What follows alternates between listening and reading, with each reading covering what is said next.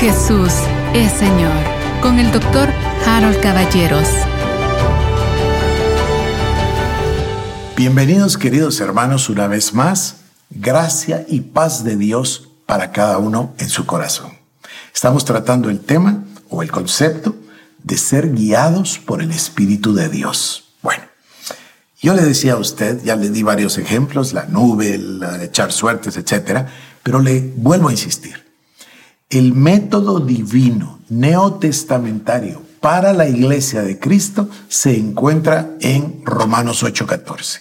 Todos los que son guiados por el Espíritu de Dios, estos son los hijos de Dios. Bueno, para esto hay un requisito básico reconocer al Espíritu de Dios. Porque si no reconocemos al Espíritu Santo, entonces, ¿cómo, cómo vamos a, a, hacer para que nos guíe?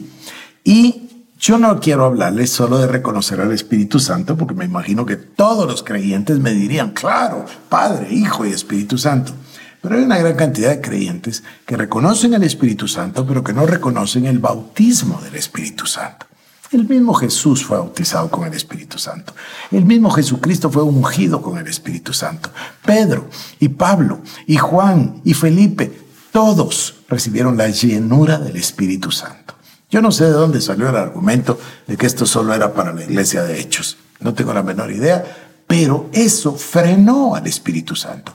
Por siglos no hubo manifestación de Pentecostés. Por muchos siglos. Fue hasta 1899, 1900, cuando el Espíritu Santo, le fue dado lugar al Espíritu Santo. Me acuerdo ya de, estoy pensando en Y estoy pensando en William Seymour, y estoy pensando en el avivamiento de Azusa y el avivamiento de Gales, y luego estoy pensando en Howard Carter con Lester Sumrall, ya la gente había recuperado la glosolalia, ya el Espíritu Santo se había derramado una vez más, el avivamiento de Azusa maravilloso, y luego vino Howard Carter y pensó, si está vivo, la glosolalia, entonces los dones del Espíritu Santo y regresaron a la iglesia los dones del Espíritu Santo. El pentecostalismo sin duda tiene problemas, todo tiene problemas siempre porque estamos acá en la tierra y no somos perfectos. Sin embargo, el pentecostalismo es, es lo más cercano al libro de Hechos de los Apóstoles. Comencemos por ahí, capítulo número 2, versos 1 al 4. Cuando llegó el día de Pentecostés estaban todos unánimes juntos. ¿Quiénes? Los apóstoles, los discípulos. De repente vino del cielo un estruendo como de un viento recio que soplaba, el cual llenó toda la casa donde estaban sentados. Y se les aparecieron lenguas repartidas como de fuego, asentándose sobre cada uno de ellos. Bueno, entonces, leamos. Cuando llegó el día de Pentecostés, por eso se habla de Pentecostales, estaban todos unánimes juntos y de repente vino un estruendo como de un viento recio que soplaba, llenó toda la casa y ¿qué pasó? Se les aparecieron lenguas repartidas como de fuego, asentándose sobre cada uno de ellos y fueron todos llenos del Espíritu Santo. Para mí esto es clarísimo. Fíjese, ¿no quiere usted ser lleno del Espíritu Santo? Yo creo que debo de, de dedicarle unos programas a cómo recibir el bautismo del Espíritu Santo. Pero hoy, hoy no es mi tema. Hoy estoy asumiendo que usted ya sabe eso y que usted eh, ya recibió la llenura del Espíritu Santo. Déjeme continuar. Dice entonces, el estruendo de viento recio que soplaba y llenó toda la casa donde estaban sentados. Y se les aparecieron lenguas repartidas como de fuego, asentándose sobre cada uno de ellos. Se recuerda que Juan dijo, vendrá otro, Jesucristo, que os bautizará con el Espíritu Santo y fuego, recuerda usted. Y dice, y fueron todos llenos del Espíritu Santo. ¿Y qué pasó? Y comenzaron a hablar en otras lenguas según el Espíritu Santo les daba que hablasen. Yo he tenido tantos milagros con este pasaje, pero tantos, desde la primera vez que Cecilia y yo oramos por personas y ellos recibieron el bautismo del Espíritu Santo y comenzaron a hablar en lenguas.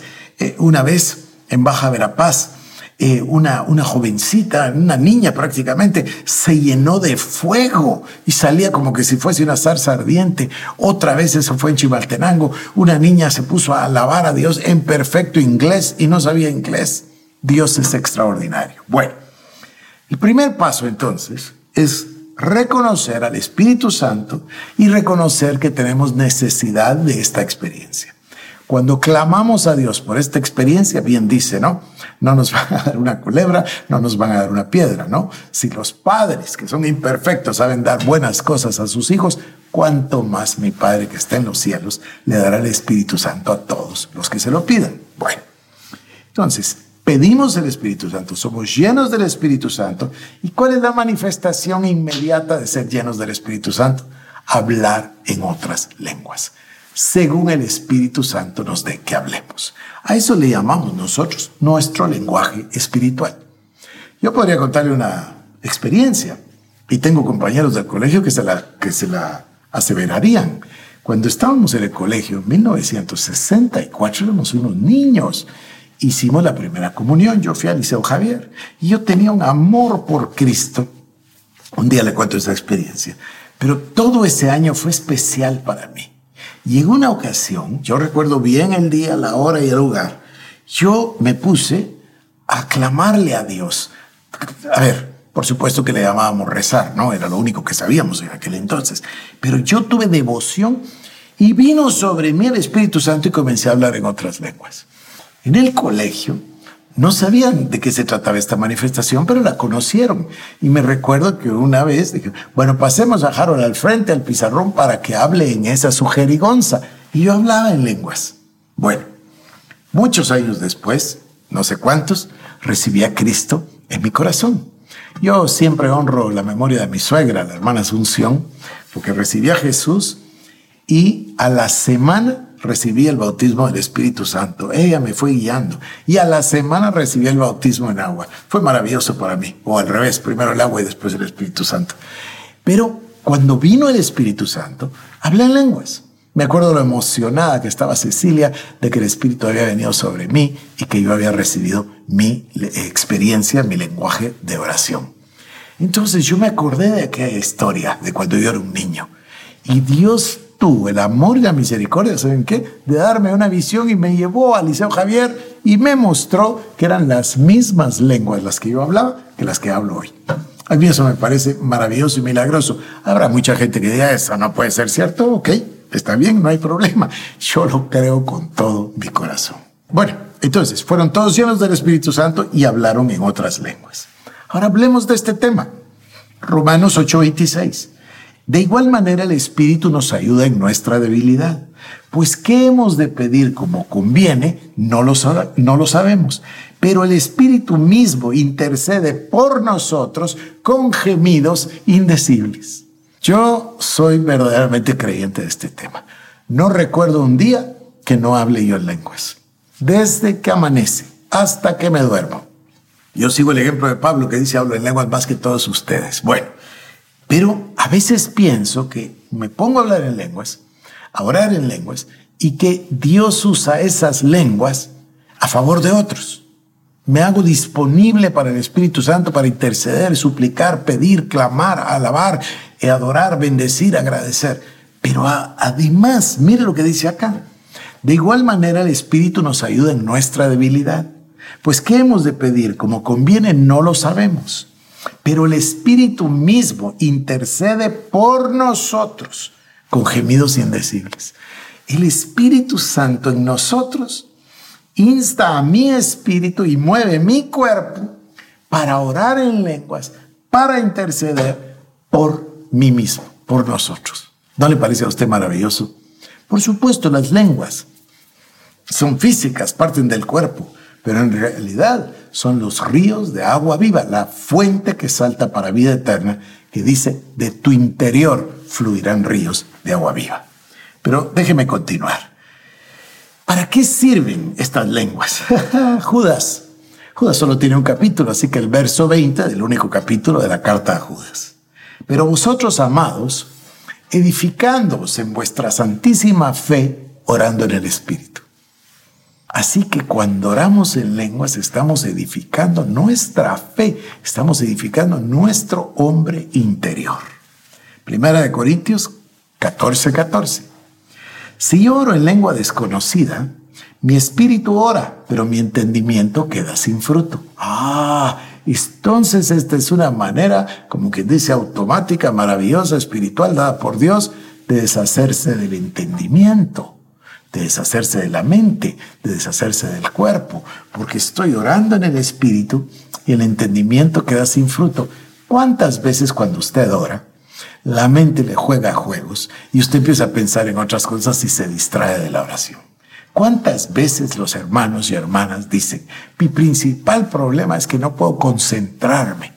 Bueno, yo voy a compartir con usted los modelos de oración que aprendí del doctor Cho, pero además, se lo digo hoy, las lenguas son una herramienta maravillosa. Se me está yendo el tiempo, así que voy a avanzar otra vez en 1 Corintios 14.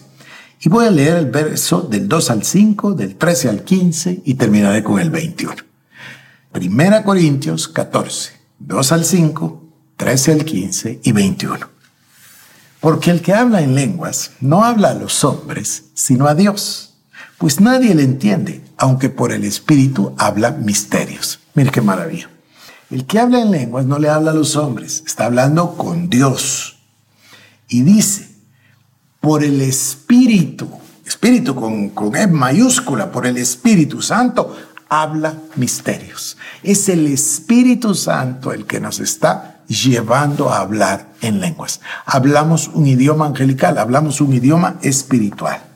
A ver, continuemos. Porque el que habla en lenguas no habla a los hombres, sino a Dios pues nadie le entiende, aunque por el Espíritu habla misterios. Aquí vamos al versículo 3 y 4. Pero el que profetiza habla a los hombres para edificación, exhortación y consolación. El que habla en lengua extraña, a sí mismo se edifica. El que habla en lengua extraña, a sí mismo se edifica. El que profetiza, edifica a la iglesia. Porque mayor es el que profetiza que el que habla en lenguas a no ser que las interprete para que la iglesia reciba edificación. Aquí hay conexión con 1 Corintios 12.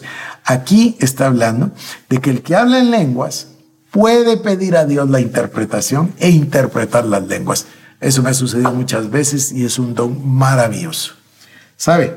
Algo que aprendí del hermano Oral Roberts.